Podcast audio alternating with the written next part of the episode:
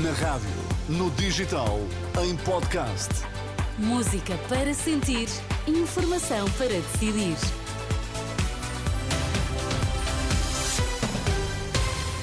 Vamos saber quais as notícias que estão a marcar a atualidade. Começamos pelos títulos em destaque nesta edição da meia-noite. O Governo concluiu as negociações com os sindicatos dos médicos, mas só chegou a acordo com o CIM.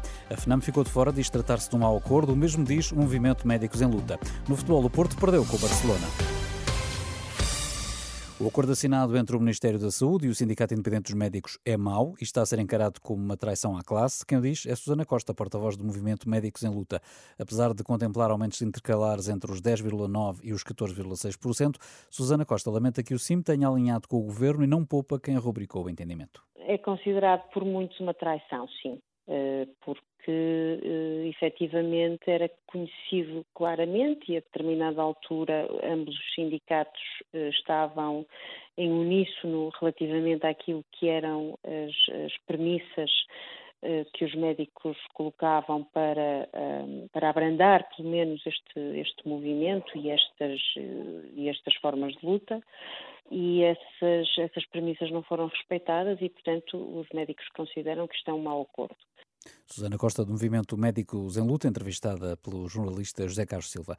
A Polícia Marítima é a primeira força de segurança a receber câmaras portáteis e armas não letais. Os equipamentos são tasers e bodycams. São mais de 100, vão ser utilizados em diferentes tipos de operação, mas os sindicatos da PSP criticam o facto das esquadras ainda não terem recebido este tipo de equipamentos. O presidente da Associação Sindical de Profissionais de Polícia, Paulo Santos, diz em declarações à Renascença que o ministro da Administração Interna tem de explicar as razões que até agora impediram a compra destes materiais para a PSP. Aquilo que nós não, não compreendemos é o que é que se passa em concreto eh, e também criticamos o facto do Sr. Ministro da Administração Interna não prestar qualquer esclarecimento, sabendo nós informalmente que o processo estará em tribunal eh, e estará a ser acompanhado já nessa fase e há aqui uma omissão da parte do MAI relativamente a esse processo. E nós queríamos que a, que a questão das, das realidades, que essa realidade das bodycams fosse fosse já para, para, para este ano e não conseguimos perceber como é que na Polícia Marítima apesar de ser uma quantidade mais baixa ou inferior, ainda assim não conseguimos perceber como é que o processo lá correu bem e na PSP não correu.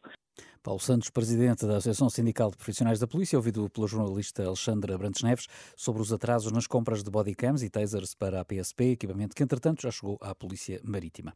O Porto foi a Barcelona perder com os catalães, eh, catalães por 2-1. Os dragões abriram o marcador por PP, mas o Barcelona empatou logo a seguir por João Cancelo, ainda na primeira parte. Na segunda, um gol de João Félix aos 57 minutos deu a vitória aos catalães. Para o técnico portista, o Porto merecia, no mínimo, o empate. Eu não, não gosto de vitórias morais. Eh, aliás, uh, isso não, não faz parte do nosso, do nosso ADN. Uh, eu acho que trabalhamos para que, no mínimo, fôssemos daqui com empate.